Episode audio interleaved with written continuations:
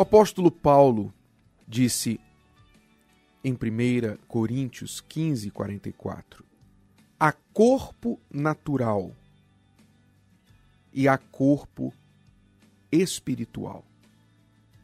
Há corpo natural e há também corpo espiritual. Todos nós crescemos ouvindo falar que o ser humano é feito de corpo, alma e espírito. E a palavra de Deus também afirma isto. E Paulo aqui está falando sobre o corpo físico e o corpo espiritual, que se divide em alma e espírito. De forma que muitas pessoas se encontram insatisfeitas na vida, sentindo-se vazias, incompletas, frustradas, como se estivessem fora de equilíbrio, fora de centro. Sabe como quando tem um quadro na parede que está fora de centro, está torto? Assim é a vida de muitas pessoas. Uma vida que não encaixa, que parece que está fora do lugar, sempre tem alguma coisa fora do lugar. Ela tenta ajustar um pouquinho para a esquerda, aí vai demais. Aí ela volta tentando mais para a direita e vai demais. Ela nunca consegue acertar o equilíbrio, o eixo da sua vida. E ela se pergunta: por quê? Por que eu não consigo ser feliz? A explicação está aqui. Há um corpo natural e há também um corpo espiritual. Mas, na prática, a maioria das pessoas cuida do corpo natural. Tudo que é físico. Elas atentam para tudo o que é físico. Então, elas se preocupam com a roupa que vão vestir. Se preocupam com a aparência do corpo. Então, se elas estão sobre peso, elas se esforçam para perder peso.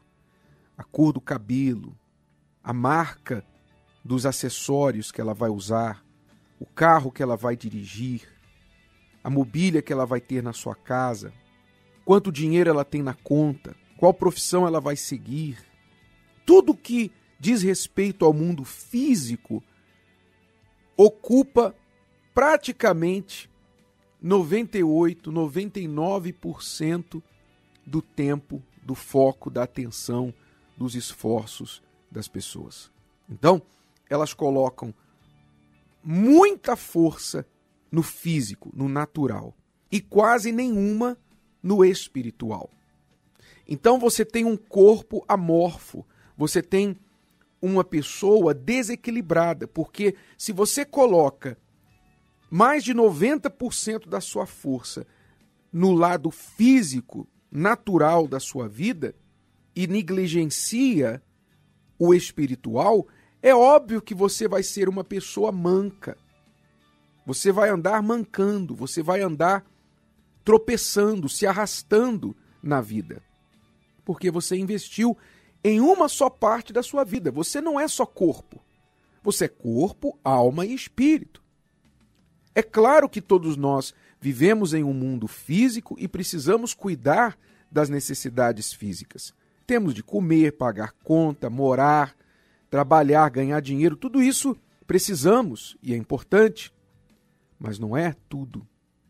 Mas quando você coloca toda a sua força, ou a maior parte da sua força, nas coisas físicas, as outras partes vão ficar a desejar. Quantos, por exemplo, por causa do trabalho, perdem o casamento, descuidam da família, abandonam os filhos, deixam os filhos para outros criarem, deixam o relacionamento e se envolvem mais com o ganhar dinheiro. Então, tem dinheiro, compra casa, mas não tem família para morar na casa. Aí divorcia, tem que vender a casa para dividir no divórcio. Não é verdade? As pessoas cometem essas loucuras porque elas não buscam o equilíbrio na vida. Repito, há corpo natural e a corpo espiritual. A corpo, alma e espírito. E você tem que cuidar dos três igualmente, atender às necessidades dos três. Eu não preciso falar das necessidades do corpo, porque estas a maioria das pessoas sabe muito bem quais são. Mas a alma, por exemplo, a necessidade maior da alma é o relacionamento, é o amor. Você não é uma ilha, ninguém é uma ilha. Você precisa, para estar bem na sua alma, estar tendo um bom convívio com as pessoas com quem você se relaciona. E você precisa ter relacionamentos. Então a alma, ela busca, ela anseia o relacionamento afetivo. Então a pessoa, por exemplo, que é bem sucedida em muitas coisas, mas não tem ninguém para compartilhar, não tem aquele amor, aquele cobertor de orelha, não é? Aquele chinelo velho, não é verdade? Não tem aquela aquela companhia. Então, ela sente como se algo estivesse faltando, como Adão lá no jardim do Éden.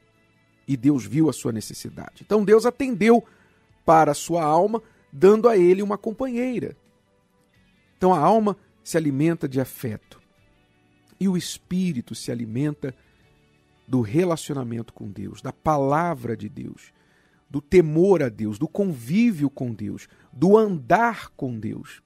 Quando você não anda com Deus, então você pode estar cheio do dinheiro, você pode ter a pessoa que você mais ama do seu lado, mas você está longe de Deus, você é uma pessoa infeliz, vazia, pobre, miserável, porque falta este lado da sua vida. Então a pergunta é: você tem cuidado igualmente das três partes que fazem você? Você tem cuidado tanto da sua alma e do seu espírito quanto do seu corpo? Ou você tem negligenciado, deixado de lado estas partes espirituais? Pense nisso, porque a resposta às perguntas por que eu sou tão vazio, por que eu sou tão infeliz, por que eu sou tão frustrado, por que a minha vida nunca se encaixa, está sempre algo fora do lugar, provavelmente está aí nesta questão. Você tem deixado a desejar o lado da sua vida espiritual.